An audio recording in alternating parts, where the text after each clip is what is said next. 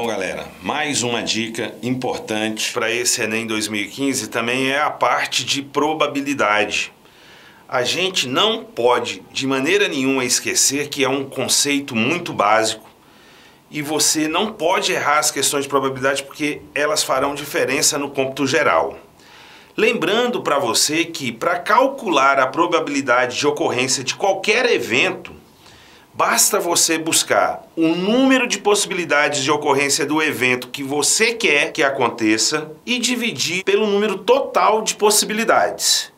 Por exemplo, quando nós vamos lançar um dado, o dado com seis faces, nós temos quantas possibilidades de resultados? Nós temos, obviamente, seis possibilidades diferentes. Isso representa para a gente o nosso espaço amostral.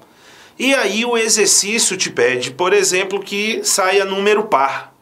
O evento que ele quer é ser número par.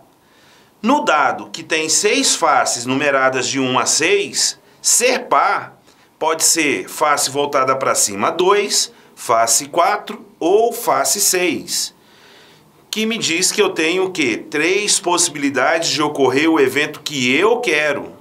Teríamos então a probabilidade igual a 3 sextos. 3 é o número de possibilidades de ocorrência do evento que ele te pede, e 6 é o total de possibilidades de ocorrência desse experimento, que simplificado por 3, nós podemos falar que a probabilidade é igual a meio que é uma forma fracionária de se representar a probabilidade, que também pode ser representada em taxa unitária, que é ele em forma decimal, portanto, 0,5.